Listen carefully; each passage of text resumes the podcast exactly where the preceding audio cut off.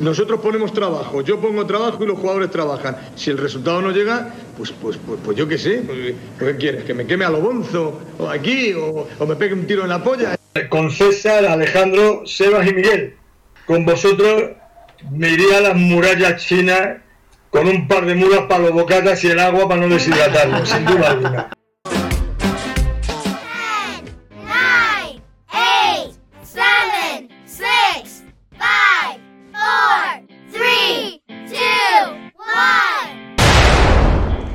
Bueno, bueno, bueno, estamos por aquí de nuevo. Eh, viene Utelo la semana que menos necesitáis, así que bueno, yo no voy a darle más vuelta al asunto. Directamente, César Vargas, todo tuyo.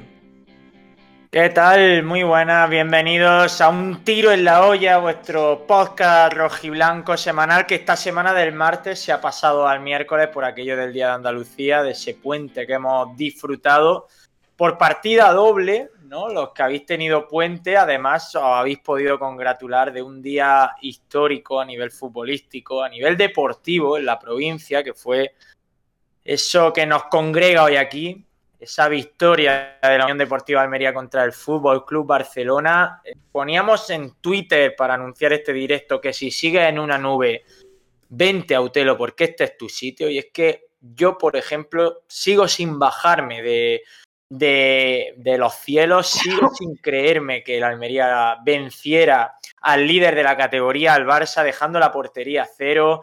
Además, sin sufrir en exceso, yo creo que podemos permitirnos el lujo de decir que Almería no sufrió y sobre todo viendo un día precioso en lo social, con más de 15.000 almas en el Estadio Mediterráneo, entregadas en cuerpo y alma a lo que estaba sucediendo en el césped. Vamos a hablar de todo eso, ya sabéis que aquí somos un amantes de la historia, de, del guardar ya en un frasquito eh, este sábado para la posteridad en, la estantería de recuerdos unionistas pero también vamos a hablar pues, de, de, las sensaciones que nos evocó, de lo futbolístico también y de todo lo que rodeó a ese Almería-Barça, porque yo creo que ni nos hemos cansado de hablar de él y me atrevería a decir que no nos cansaremos nunca de hablar de, este sábado que eh, vivimos a nivel futbolístico.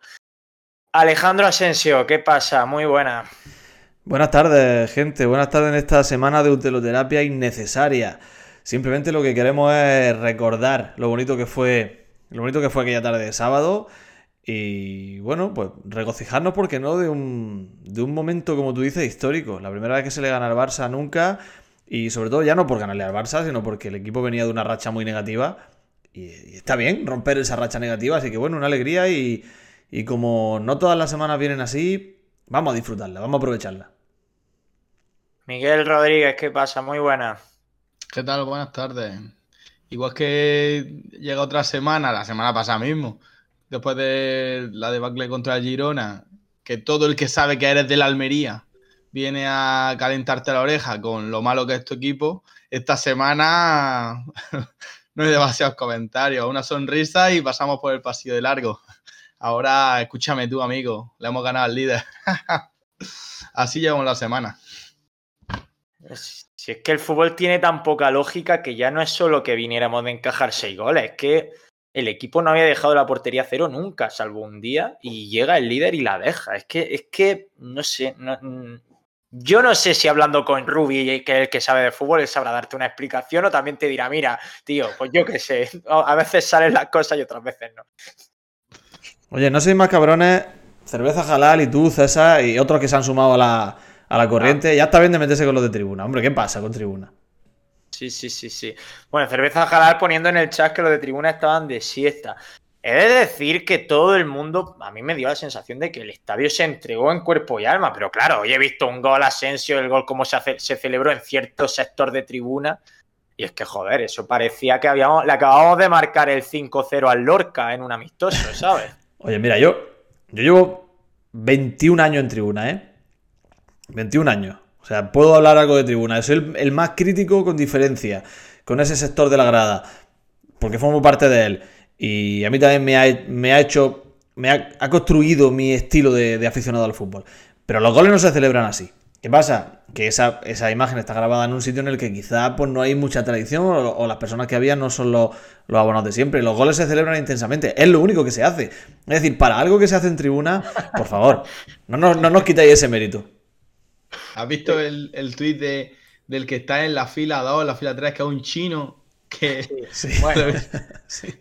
se lo celebra y se está en tribuna y lo celebra bien?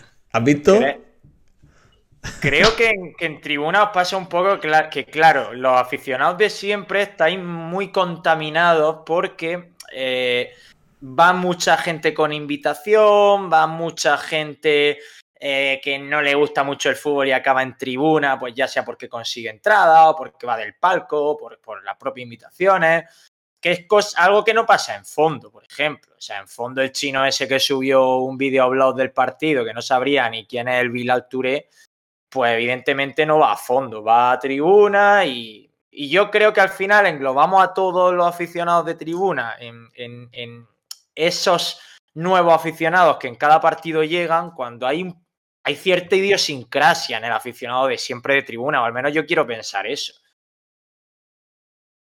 Claro, claro, si no, es que, a ver, tribuna es un sitio tranquilo, es un sitio en el que no se suelen seguir cánticos.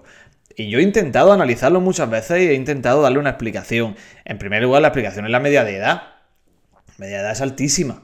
O sea, hay, hay- hay ancianos en tribuna, hay muchos ancianos. No podemos pedirle a un anciano el mismo, el mismo nivel de animación que, que puedes tener tú al lado de grada joven. Vamos a ser también sensatos en ese sentido.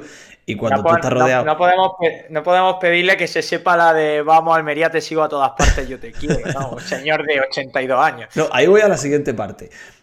Aún así, hay ancianos que ya se están aprendiendo su himno y que lo cantan con su bufanda. ¿Qué pasa? Que cuando tú estás en un sector en el que la media de edad es muy alta, en una media de edad casi geriátrica, pues eh, que haya personas más jóvenes salpicadas por la grada, no eh, ¿qué pasa? Que al final se contagian de, lo, eh, de la pasividad.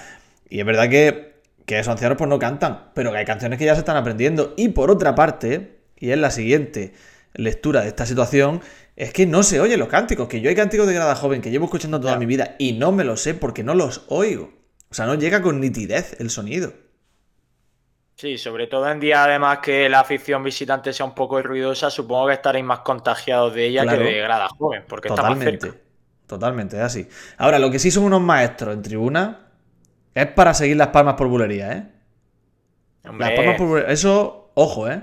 No hay sector en el campo, no hay grada en el campo mejor que nosotros para eso. Iniciar algún palmeo, ¿os podéis También. permitir ese lujo? También se inician palmeos. Ahí somos unos maestros, ¿eh? Bueno, algo, algo es algo. Oye, a ver, no he estructurado mucho el programa, pero tengo tres temas que quiero tocar. Uno, evidentemente, es cómo vivimos el partido los que pudimos ir al Estadio Mediterráneo. Otro también, Asensio, que nos cuentes cómo lo viviste tú desde la distancia, que creo que también puede ser guay, interesante. Sí. Y otro, venimos dispuestos, al menos yo, a eh, comerme mis 5 o 10 minutos de te lo dije por tu parte. Entonces, quiero que sepas que asumo que hoy me voy a comer un te lo dije con lo de Babich y Eli y, y vengo predispuesto. Entonces, el orden puede ser el que queráis. Pero Bueno. esos tres temas creo que los tenemos que tocar. Yo te puse. Bueno, voy a empezar. por- Yo voy a seguir cronológicamente lo que tú has dicho, pero voy a primero a, a topar un poquito a ese, a ese capote que me has puesto. Y, y quiero decirte qué pasó, porque no contestaste al- a, un tweet que te dediqué estando yo en Marrakech. Te dediqué un tweet en el que ponía un saludo. ¿Por qué no me devolviste ese saludo? Porque, porque a- primero te tengo que reconocer que lo vi bastante tarde y digo, Buah, ya paso. Es decir, tuve muchas interacciones ese día, que algo que no esperaba, porque subí el vídeo que, que también me comentaste tú, diciendo que se te hacía corto ese vídeo, el de jugadores, jugadores, hemos venido a ganar, y es que ha tenido alrededor de, eh, de 500 me gusta, no sé cuántas mil reproducciones, entonces tenía la las notificaciones muy, muy, muy eh, eh, intensas y lo vi muy tarde tu tweet. Entonces, bueno, pero para que veas que no quiero esquivarlo, aquí lo, lo vamos a hablar. A ver, sí, vamos a hablar del tema. Pero bueno, en primer lugar voy cronológicamente a lo que dice. Eh, mi experiencia de vivir el partido en Marruecos, en primer lugar, bueno, ya sabes que si hay un puente como el puente de febrero, yo no puedo evitar viajar, ya puede jugar en la Almería eh, la final de la Champions, que como mi viaje no sea a donde se juega la final de la Champions, Es que dudo que sea en febrero, pero bueno, hoy día en el fútbol actual puede pasar de todo, ¿no? Eh, pues no iría a verlo, ¿no? Entonces coincidió desgraciadamente un partido muy atractivo con un viaje mío y, el viaje pues jerárquicamente pues está por encima todavía. No sé hasta cuándo. Eh, pero la experiencia muy bonita. La experiencia, al margen de esa rabia que me daba y envidia insana por completo que me daba de veros allí, la experiencia muy bonita. Me costó, es verdad que me ha dado para historia, que tú ya has leído, ¿no, César? Sí, ya la he leído, sí, sí, sí. No sé qué hacer con esa historia, no sé si regalarla altruistamente al aficionado almeriense o guardarla para un posible segundo libro o una posible cuarta edición de 30 historias de la Almería. Bueno, a ver, si te apetece compartir tus vivencias, puedes compartirla y luego a lo mejor de cara a una hipotética nueva edición, pues se amplía o se profundiza un poco más en algún detalle y ya está, se le añaden extras, pero puedes compartirla si quieres. El caso es que, bueno, me costó, teniendo en cuenta mi experiencia La previa al escribiste en el Liverpool. avión, ¿no? ¿Qué? La escribiste en el avión, ¿no? La escribí en el avión. Teniendo en cuenta mi, experiencia previa al Liverpool, donde ver a la Almería se, convirtió en una auténtica odisea, ver el fútbol español en general, una auténtica odisea, pensaba que allí podría ser algo parecido, o más difícil incluso, y todo lo contrario. Bastante más fácil, me costó preguntar una vez. Una vez, nada más. Ahora, eso sí, me topé, desgraciadamente, Miguel creo que no lo sabe, a la entrada de ese bar en el que un camarero de forma muy amable me cedió un asiento enfrente de una televisión y me puso un té de menta.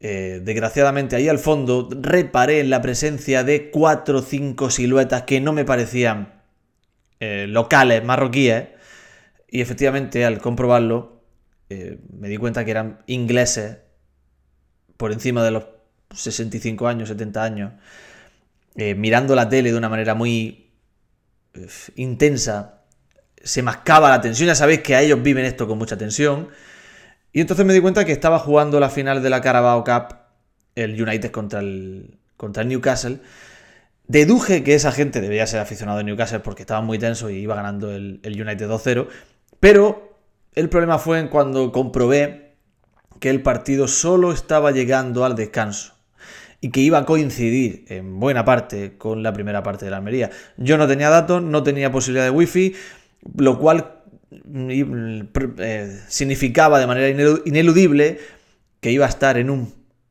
una oscuridad informativa, en un vacío de conocimiento hasta el descanso del partido y así fue. Y entonces te enteraste de- del 1-0 cuando lo pusieron en la segunda parte, No. claro, directamente. No. En medio de mi agonía, miraba mi taza de té ya vacía y, al infinito, mm, odiando a un equipo que antes quería, que era el Newcastle, odiándolo por impedirme ver a mi equipo, la Almería, y viendo cómo San Maximen intentaba infructuosamente hacer algo contra la defensa de United, se acercó el camarero y me dijo, con sutileza, al oído, Cádiz 1, Almería 0. Ent- Perdón, Cádiz 1, Cádiz 1, Barcelona 0. En ese momento me giro y digo, ¿Cádiz? digo, será Almería. Dice, sí, sí, Almería. No, dice, sí, sí, Barcelona 0, Almería 1. Digo, Barcelona 0, Almería 1 sería Almería 1, Barcelona 0. Dice, sí, sí, Almería va ganando. Te puedes imaginar la situación. Claro, tampoco la credibilidad de ese camarero daría para que tú creyeras al 100% en el resultado, visto lo visto. Eh, Lo claro, pondrías bastante, bastante cogido con pinza. Eh, Claro, yo no tenía wifi, no podía comprobarlo de ninguna manera. Yo tenía que creer a un tío que decía que el Cádiz le iba ganando al Barcelona. Claro. Lo cual, bueno, en el momento en el que se encendió la luz en la televisión y, y apareció el Power Hall Stadium eh, vestido de su- con sus mejores galas y vi ese 1-0 en el marcador, bueno, pues simplemente pensé, era verdad. Y ahora yo, en estos 45 minutos, pues voy a vivir la remontada del Barcelona. Efectivamente. Y pillaré un doble moqueo porque no he podido ver la primera parte, pero voy a ver la segunda y voy a ver cómo la Almería pierde. Pero no, no sucedió. Yo estuve preguntando a los de mi alrededor todo el partido como un pesado. eh, la, la- la pregunta, ¿firmaría el empate? Con 1-0, ¿eh?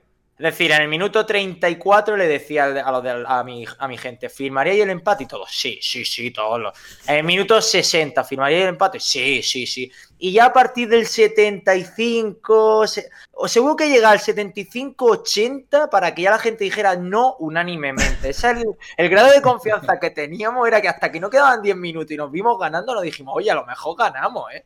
Que tenemos mucha veteranía con esto. Si es que esos dos centros de Ferran que lamen el palo, que uno llega, no llega a agujo de milagro y otro no sé quién es, no, sé, no me acuerdo quién era. Ese gol lo hemos sufrido aquí cientos de veces. Que bueno, somos tan expertos en eso, en morir en la orilla, que claro que firmábamos el empate. Bueno, ese gol no lo claven cuatro veces en- contra el Girona. Ese gol, El mismo. el mismo. Entonces, te, tenía que llegar. ¿eh? No- Además, es como que contra este tipo de equipos no pasa nada y de pronto te marcan gol en, en un tiro desde fuera del área y dices, joder, ¿en serio no estaba pasando nada y de pronto llevamos 1-1, tío? Como que no te has dado cuenta y te han empatado. Entonces sí, es normal que seamos pesimistas. Oye, dejadme darle la, la bienvenida por el chat a José Roldán, a Cerveza Jalal, que bueno, ya le hemos... Ya, ya le hemos recriminado una de sus actitudes, a, a Uda Baza, que está por aquí también, Raulín, por supuesto, un mítico, que siempre veo a Raulín en las previas. Eh, bienvenidos todos. Eh, y yo he de decir, tío, que el sábado fue como todo muy increchendo por mi parte. Miguel Kur también acaba de saludar. Fue muy increchendo por mi parte. Yo estaba completamente pesimista y apático durante toda la semana con el partido. Y de pronto el sábado, que habíamos quedado para, para comer, eh, ya de previa, quedamos con Aarón, Adolfo de, de Sonido Indálico, mi amigo, éramos 12 o 13 para comer. Y tío, justo antes de salir a comer, a las 12 o así, dije, tío, ¿le vamos a ganar al Barça? Como que ya se me pasó fugazmente el típico pensamiento irracional que tú estás toda la semana evitando tener porque estás muy hastiado con el fútbol. Y ahí se me pasó ya. Y le dije a Panta, tío, ¿qué clase de broma es que le vayamos a ganar al Barça? Porque estaba hablando con él justo. Y ya me respondió él, lo puse en Twitter, César, por Dios, no te hagas esto. Lo, leí, me hizo mucha gracia y debo decirte que simplemente pensé, digo, son los típicos comentarios de César cuando lleva do- dos alhambras verdes encima. Sí, sí. Bueno, pues os tengo que. Pues ahí no llevaba ninguna, ¿eh? O sea, yo ahí acababa de desayunar tranquilamente en mi casa. Y fuimos a, a comer a la diligencia. Ah, ¿te gustó, eh? Me gustó y fuimos ahí, aunque yo no lo elegí, pero muy buen bar. Bueno, pues la diligencia, otra vez, el César más crudo y más eh, sobrio a nivel futbolístico. Me preguntaban y yo diciendo que no había ninguna posibilidad. Pero ¿qué pasó? En un momento dado, llegó un señor a nuestra mesa, un señor de alrededor de 60 años, nos sacó un escudo, un llavero del escudo de la Almería y nos dijo, chavales, pase lo que pase hoy, recordad que lo más importante es esto. Esto siempre. Nos levantamos, aplaudimos, dijimos, claro que sí, tal. ¿Sabéis quién era ese señor que nos dio la charla motivacional? Sí. Me la ¿Quién? ¿Qu- ¿Quieres que lo intente adivinar? In- Intenta adivinarlo. Manolo ¿Lo García. conoces? No. Ese señor que nos dio la charla motivacional era el padre de Seba Guirao. Ah, bueno, bueno, también me encanta. Es que por supuesto, a ver, iba a tirar por ahí. Está claro que si tú te mueves por la, por la zona noble del almeriensismo, que es el barrio de Nueva Andalucía, Sí. donde no, ahí nos hemos criado almeriensistas de pura cepa, pues era muy probable que te encontraras con una auténtica leyenda que es el padre de, de Seba Guirao. Saludo a ambos, a Seba Guirao padre y Seba Guirao hijo. Y me encanta la historia, me encanta, me gusta mucho. Pues claro, después de esa charla motivacional, de que ya llevábamos cuatro cañas con cuatro tapas, y nos íbamos ya a la previa del estadio, al recibimiento, ya empieza a decir, joder, está todo como muy bonito, la gente como muy hermanada, muy, muy confraternizada. El recibimiento estuvo muy bien, por fin, un muy buen recibimiento, no hubo problema, hubo bastante gente. Y al volver del recibimiento al boulevard, donde estábamos bebiendo una cerveza, ahí ya sí que pensé, está siendo todo muy bonito, tío. Pero es que al entrar al estadio y cantar uno de los mejores himnos a capela que se recuerdan en Almería. Yo diría fácilmente top 3 de himnos a capela de la historia, desde que empezamos a cantarlo. Ahí ya fue cuando dijimos, tío, estamos empezando a palpar día histórico.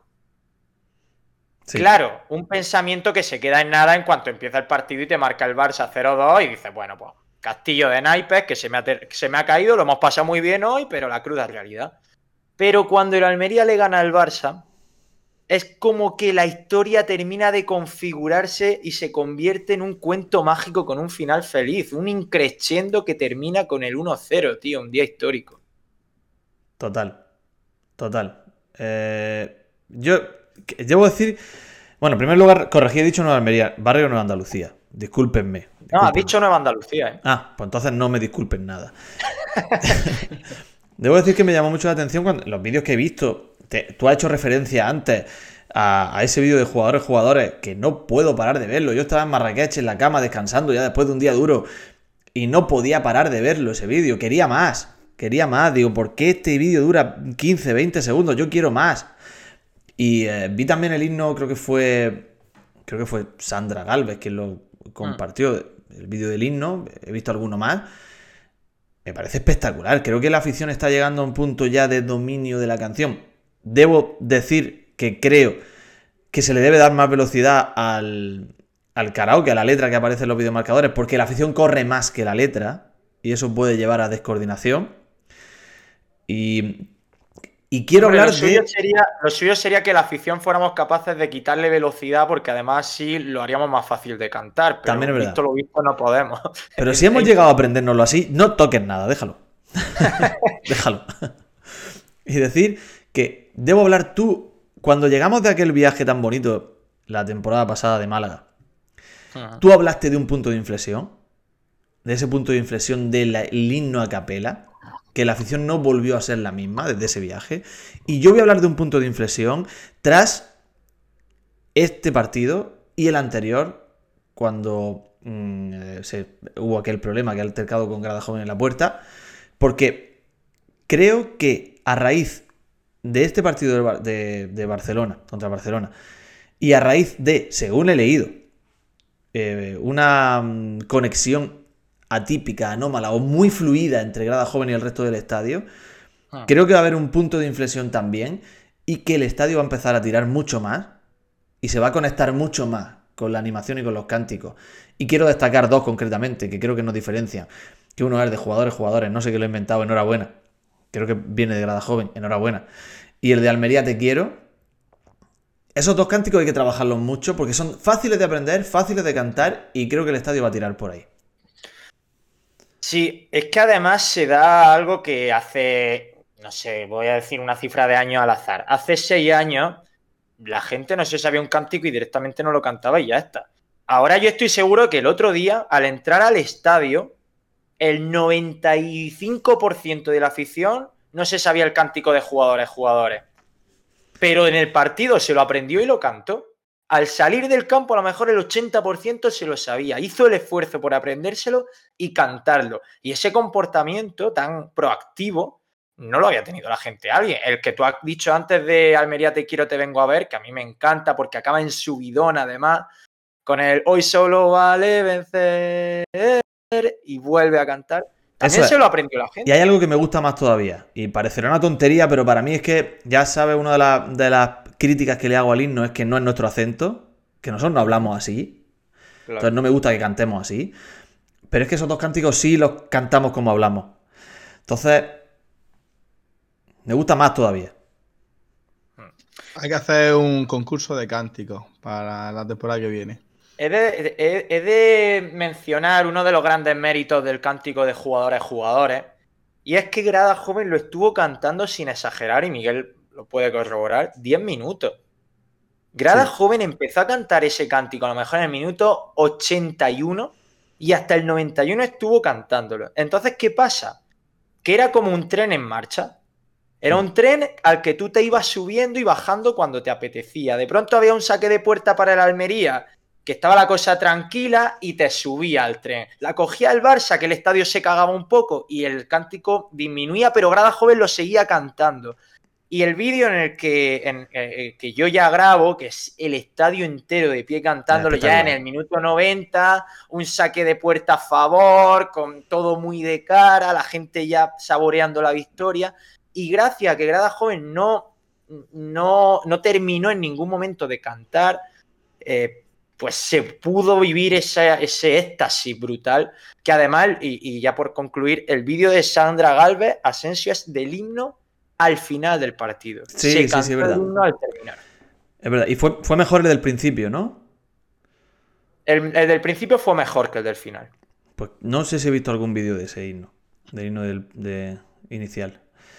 En algún partido también se ha cantado el himno en el minuto 85, Mm. 87, han arrancado No con era el el himno día. y se le ha seguido bastante. No, espérate, no era, no, no era el día, ese- eso ha, ha sucedido en días que, que ha salido la ola a pasear, No. pero allá no. Uf, con la ola. Y no se hizo la ola. No sé a quién le leí en Twitter eso, que la afición de Almería no hizo la ola y se enorgullece de ello. Pues sí, pues Fue muy bonito, todo- que hay que darle caña. Grande grada joven con esa, con esa conexión que tuvo con la grada. Eh, grande la grada, por supuesto, por, por sumarse al, al que al final vamos a eso, al fútbol a divertirnos. Que para mí eso es el deporte, es diversión y el fútbol es un argumento más para divertirse y pasarlo bien. Y cantar eh, una, es una buena excusa para divertirse. Y yo creo que jugadores, jugadores y, eh, Almería Te Quiero son dos cánticos que hay que explotar mucho porque tienen recorrido en esta grada.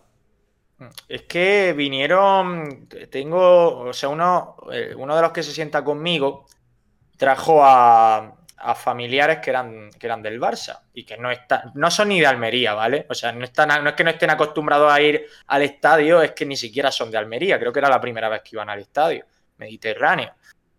Y salieron flipando de, de lo que percibieron del público de Almería.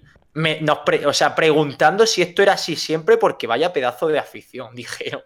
Y bueno, yo digo, o sea, por una vez pudimos enorgullecernos de cara a gente de fuera, de decir, sí, tío, este es Yo- nuestro estadio, claro. Debo decir que por aquí, esta temporada, ya ha pasado la afición del Sevilla, ya ha pasado la afición del Atlético de Madrid, ya ha pasado la afición del Betis, ya ha pasado la afición del Barça, la del Real Madrid no ni me acuerdo, porque no lo vi y tampoco tengo datos sobre ello y la primera jornada no me interesa. Y esas cuatro aficiones que he mencionado, que normalmente son ruidosas, eh, especialmente la de Sevilla, quizá, o la del Atlético, que Betis, por supuesto, mueven mucha gente, la de Barcelona tiene sus peñas por aquí, son ruidosas. Se le ha, por momentos se le ha silenciado. Por momentos el estadio ha sabido hacer el juego correcto para hacer más ruido que una afición que tiene mucha más experiencia, más veteranía que tú en esto. Y sin insultar, y sin insultos, que a veces se ha callado Claro. la otra afición con insultos, y eso es una cosa que tenemos que quitar. Buena Sí, puntualización, con- porque antes venía cualquier equipo y te cantaba y, y- y lo único que éramos capaces de hacer era meter la palabra mierda en medio de sus cánticos. Sí, sí, sí, sí, sí, total. Ahora ya no. Y eso es señal de que esta afición ha madurado. Sí, además me parece que tiene especial mérito que lo destaques tú, Asensio, porque tú estás al lado de las aficiones visitantes y por, por ende las escuchas muchísimo más que a la propia local en muchos tramos. Entonces, que me digas que desde tribuna también se percibe Sí. eso, pues me enorgullece. Por eso digo que la crítica a tribuna en muchos casos está justificada, eh, pero creo que también hay que analizarlo todo un poco y tribuna está creciendo a nivel de animación dentro de lo que puede crecer, que es esto. O sea, no le pidáis más. No le pidáis más porque lo que no queremos es, lo que no queremos es eh, ver intervenciones del 112 permanentemente cada jornada ya. Hombre, ahora lo que hay que exigir ya a los señores mayores de tribuna es que se peguen también por fútbol, en los aledaños del estadio, Que metan bengalas, Que que a ellos quede- les cachean menos. que queden con otros grupos de la tercera edad, del Celta, y se peguen ahí. Eh, pues esta- Estaría bien. A lo mejor el Peña Geriátrico de Vigo contra, contra el centro de día de, de, la, de la- térmica y liarse a palo ahí con los callados. Bueno, pues a ver, a nivel social, bueno, por cierto, más de 15.000 personas, récord de la temporada, y aunque habrá que poner en cuarentena los que éramos de la Almería, que a lo mejor había 700, 600, del Barça, 1000, pero bueno, luego en el ambiente quedó demostrado que la inmensísima mayoría éramos de la Almería, que ese es otro paso que ha dado esta ciudad y esta provincia a nivel futbolístico, y es que nunca ya el estadio desprende otro color que no sea el rojo y blanco, por mucho que incluso viniendo el Betty, eh, el ambiente fue rojo y blanco total, por muchos Pues claro que de sí. béticos que pudiera haber. Somos muy críticos y está bien que seamos críticos con nosotros, pero también hay que reconocer la realidad y la realidad es que esta afición ha crecido. Y la realidad es que a día de hoy somos, eh, creo que es la primera vez esta temporada en el que Almería juega en primera con una afición de primera. Eso no había pasado hasta ahora. Mm. Hostia, es muy buena, muy buena frase y muy buena reflexión, porque es verdad que las otras veces en primera éramos, éramos numerosos, pero no teníamos la idiosincrasia, los hábitos, las tradiciones que ahora tenemos como afición. Estamos en nuestra época dorada también. Eso solo, Eh. solo eso lo puede remediar Villarreal en una tarde. Sí, bueno, ya están por el chat agorero, ¿eh? Cerveza Jalal diciendo que nos vacuna, Uda Baza, no, Uda Baza, Uda Baza dice que nos vacunan Gerard Moreno, Moreno y, y Y Baena, Baena. por supuesto. Eh, En fin. Luego me gustaría hablar un poquito del Villarreal, pero bueno, no hemos tocado el apartado futbolístico, ya hemos hablado del apartado social, del cómo lo vivimos. Mm, Sí. Empezamos ya con el te lo dije, Asensio, Rubí volviendo a apostar por Eli, poniendo a Chumi de lateral y, Sí. y bueno, vamos a hablar un poquito luego de nombres propios, pero Eli fueron para mí, de lo, para mí lo mejor del sí. equipo. Esta tarde he visto a Bastistao, Ah, sí. sí, que parece va a ser padre en breve. Y, y está el hombre, se le ve relajado, se le ve tranquilo, pasea, como le pasa a los futbolistas en Almería, que, que van tranquilos. Todo el mundo los conoce, o mucha gente los conoce y nadie le dice nada, que son buenos. A mí me parece que son buenos. Sí. Y mm, se le ve muy contento, se le ve risueño. Y eh, bueno, por otra parte, lo del te lo dije. Si esto. Aquí nadie va. O sea, nadie tiene la razón de su mano nunca. Es decir, los que criticabais un mal desempeño de algunos futbolistas tenéis vuestra razón. Y los que defendíamos la estabilidad y la tranquilidad también la tenemos. La semana que viene, pues Eli se come un par de ellas, igual que hizo en Girona, y saldréis mucho a decir que Eli no está a buen nivel, y, y tendréis razón. Pero yo a lo que yo defiendo, yo no vengo aquí a decir te lo dije a nadie, porque yo no sé más de fútbol que nadie. O sea, esto es simplemente es opiniones personales que, que a veces encajan con lo que pasa y a veces no. Lo que yo defiendo es estabilidad. ¿Por qué? Porque esta es la plantilla que hay.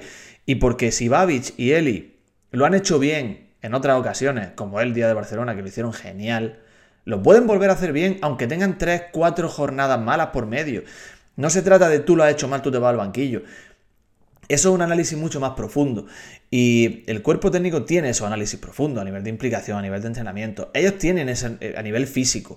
Si el jugador rinde, está dentro de la plantilla, forma parte del proyecto y, y consideran que está dando todo lo que puede dar y que puede dar más, hay que seguir apostando por ello y ahí, hay que defender. Y hay que agradecerle a Rubi eso, la estabilidad. Y por otra parte decir que, que no es solo que los jugadores lo hicieran muy bien, sino que Rubi también lo hizo bien contra Barcelona porque Sí, sí, sí, el esquema táctico es formidable.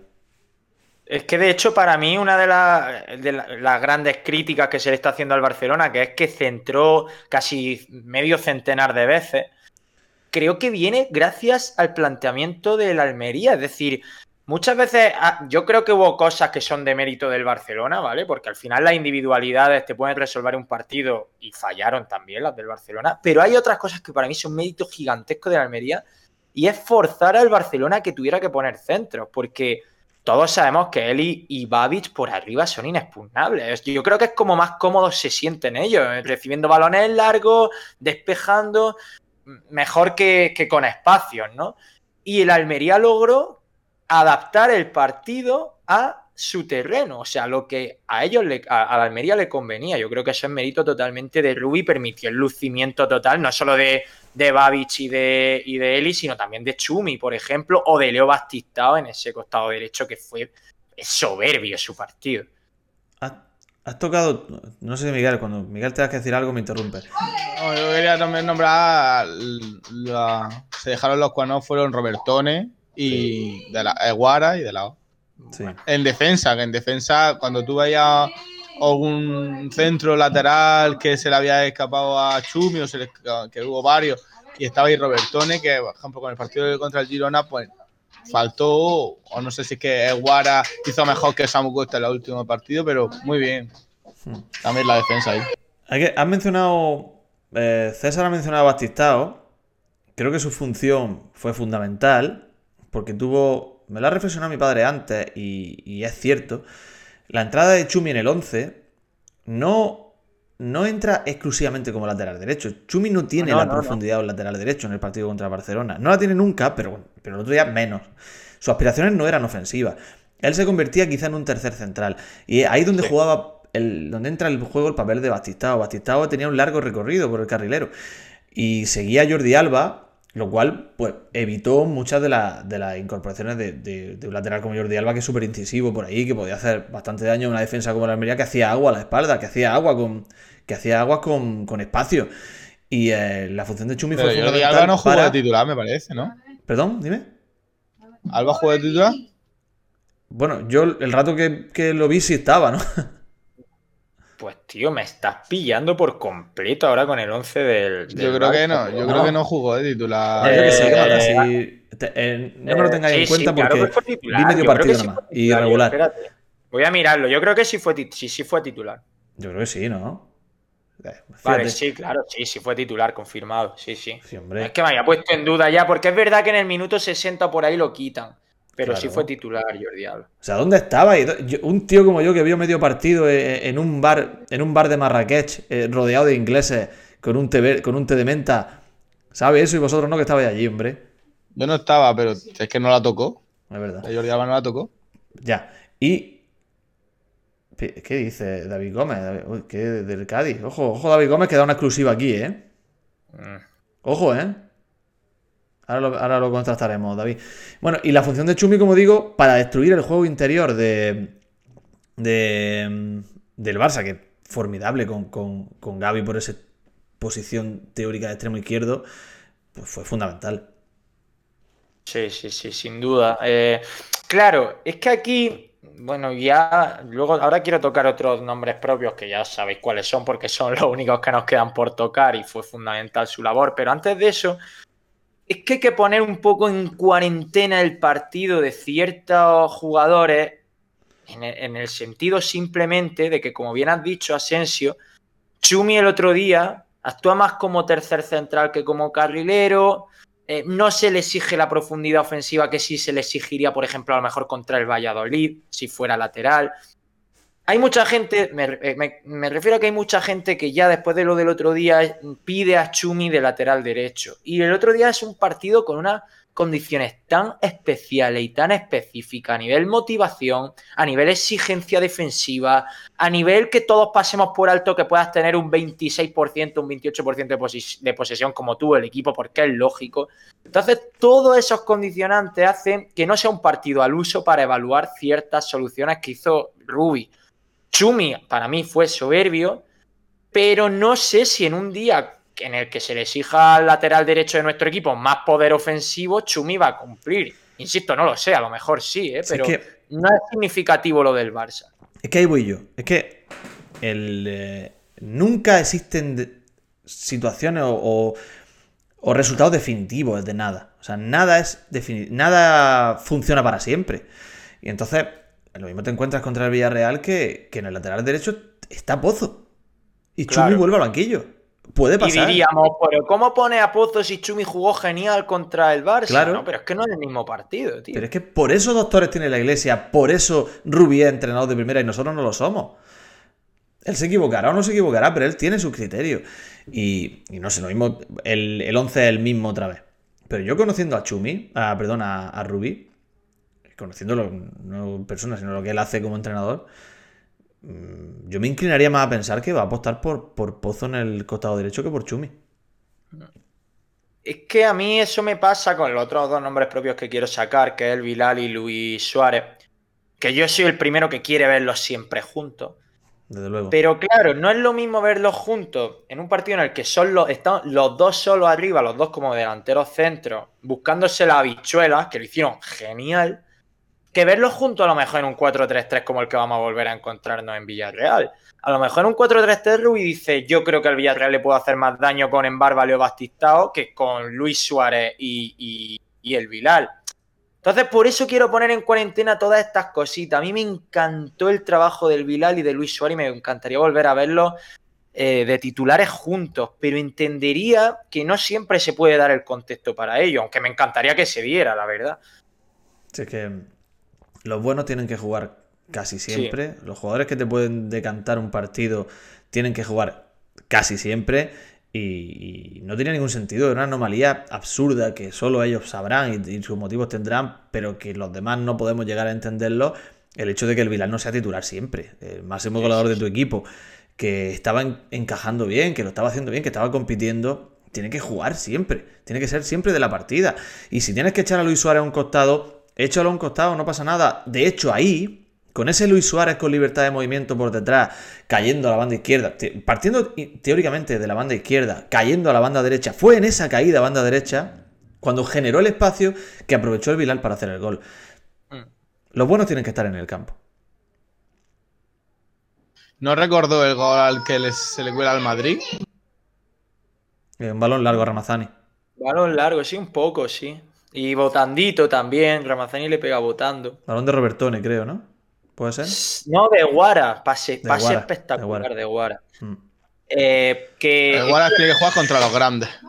Sí, es que yo creo que Eguaras viene muy bien para un tipo de partido así, porque es un tío al que no le quema nada el balón en los pies, que siempre está muy sereno, muy tranquilo, incluso creo que sorprende medianamente al, al- al equipo rival, porque yo creo que el Barça muchas veces puede esperar que al Almería le queme el balón en los pies, a muchos jugadores que les pueda un poco la presión.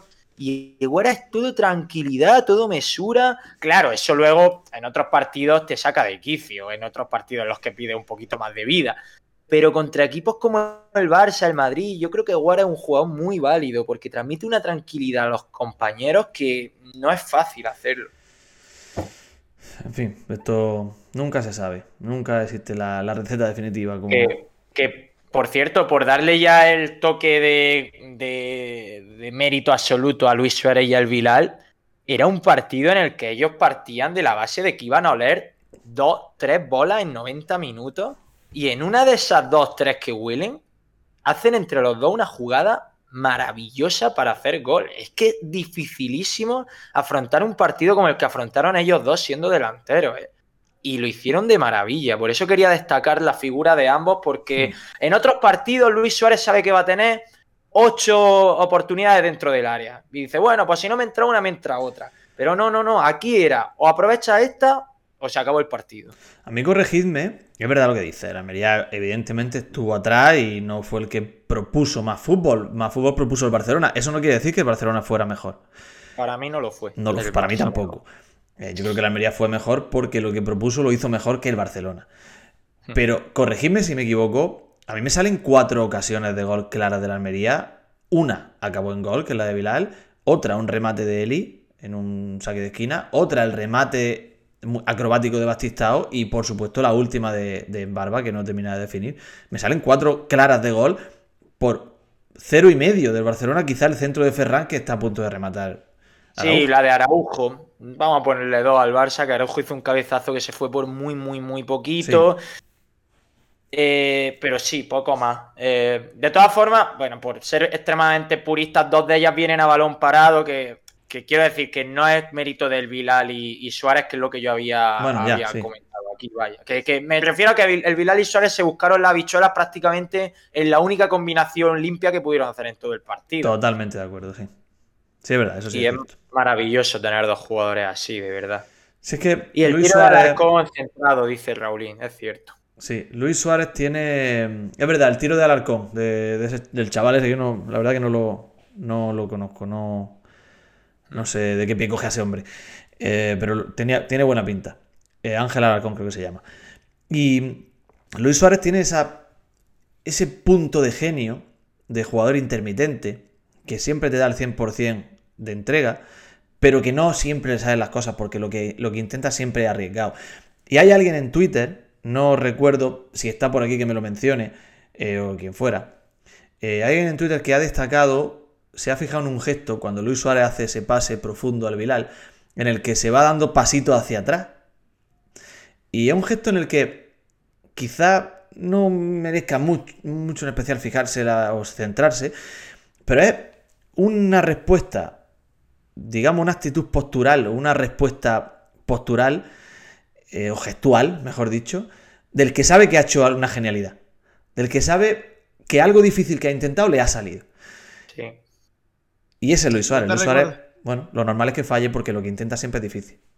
¿No te recuerda cuando alguien en el baloncesto tira en suspensión, Sí. echándose hacia atrás? Es un poco la, la misma, el mismo gesto. Sí, sí, sí, Sí, sí, sí, sí. totalmente. También cuando tiras una falta que te va alejando y de pronto dan el larguero y te tienes que volver a reincorporar a la jugada, pero te va alejando porque la ves dentro, ¿sabes? Eso pasa mucho cuando haces un gesto que ha sido sublime. Yo creo que el cuerpo se te va solo, tío. ¿eh?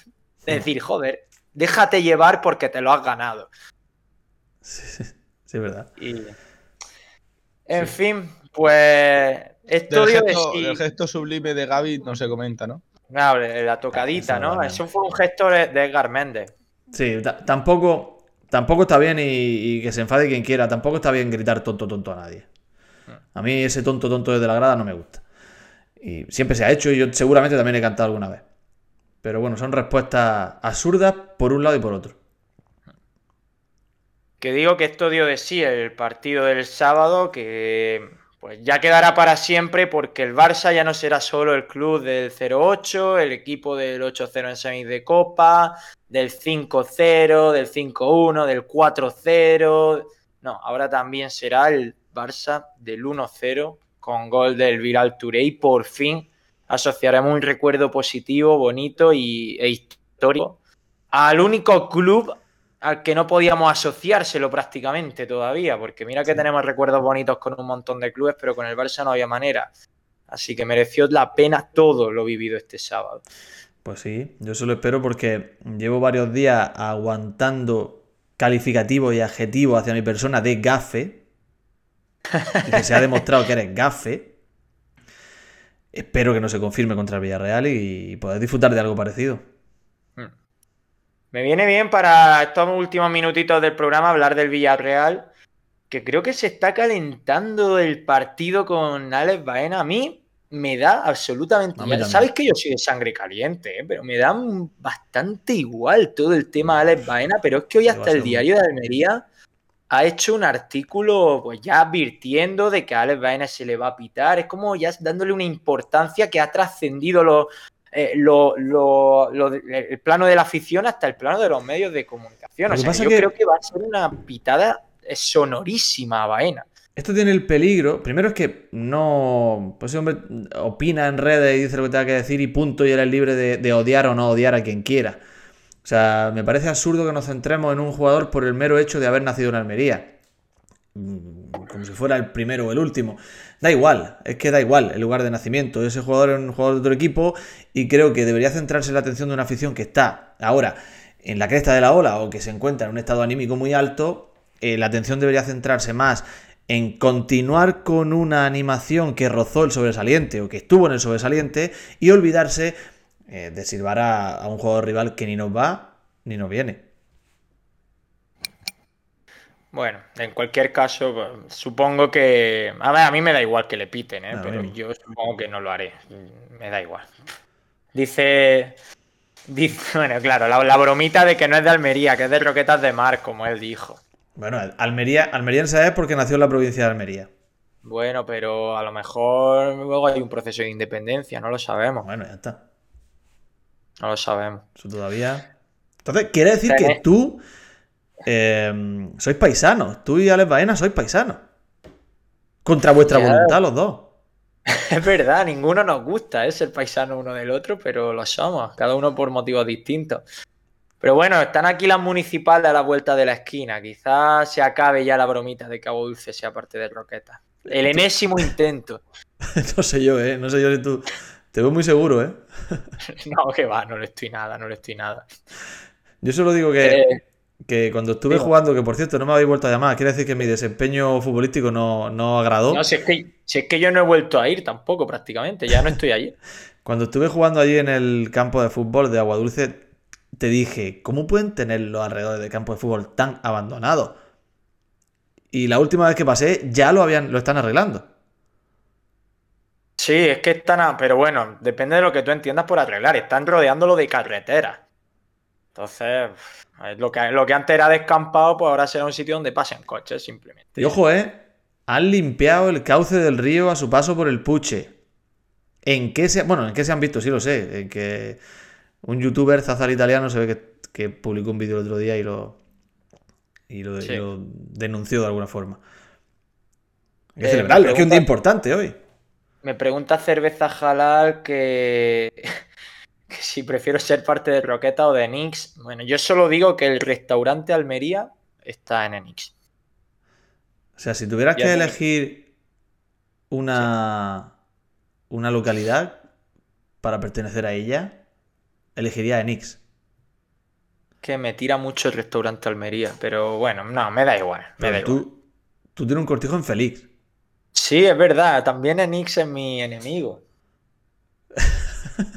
Los derbis ni feliz Tengo, que ene- ser tengo tremendos. ¿eh? enemistad, tengo enemistad con muchos municipios de la provincia. Al final te haces del parado de la hortichuela. Pero es que cada vez más aislado, porque si te, ya te vas a Félix, a la Alpujarra almeriense, que eso es Alpujarra, hay que destacarlo. Eso que la dicen, sí, ahí. pero tú eres, más, tú eres más purista que yo en eso, Asensio. Ellos ponen en la entrada que son en la entrada a la Alpujarra almeriense, valga la redundancia. ¿Tú la consideras ya Alpujarra? La Alpujarra almeriense, fíjate lo que te voy a ser muy, muy duro con estas declaraciones que voy a hacer.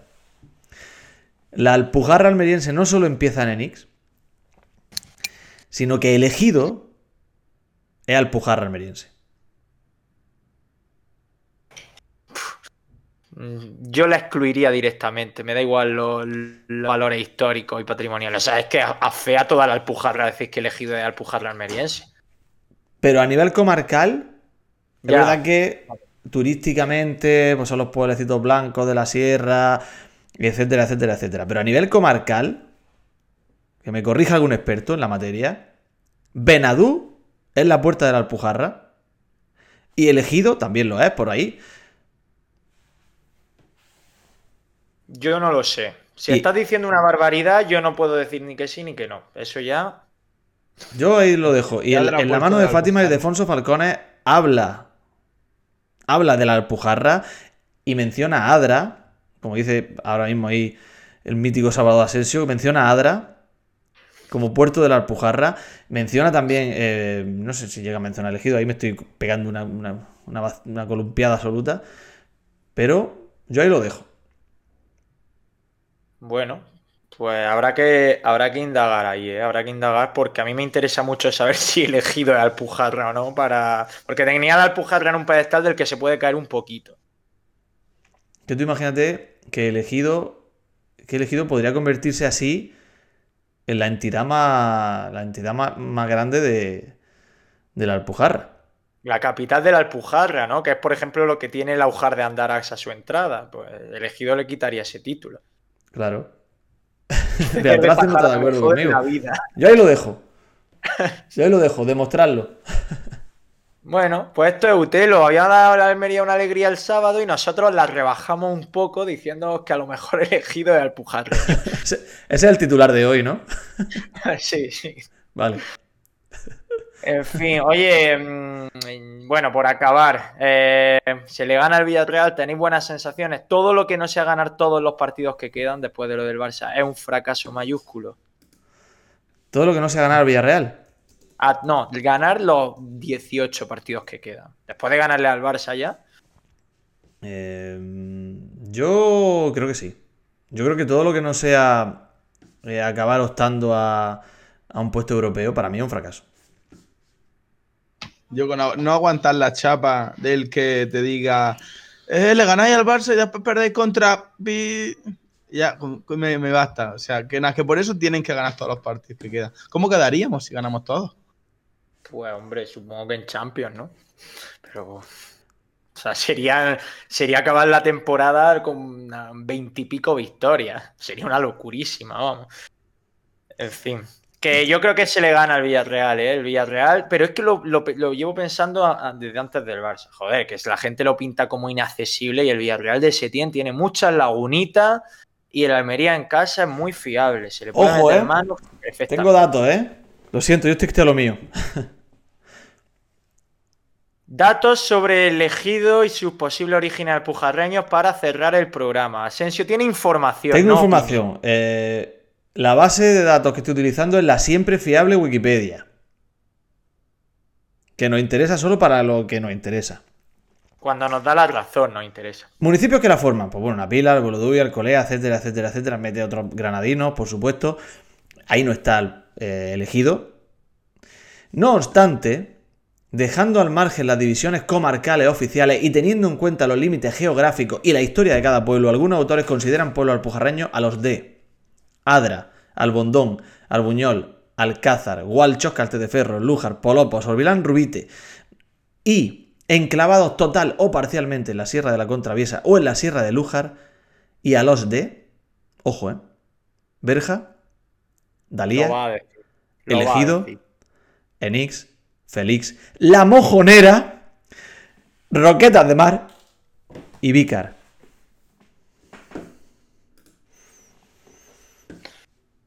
Pues amigos, la alpujarra también era mentira. La Mojonera es Alpujarra.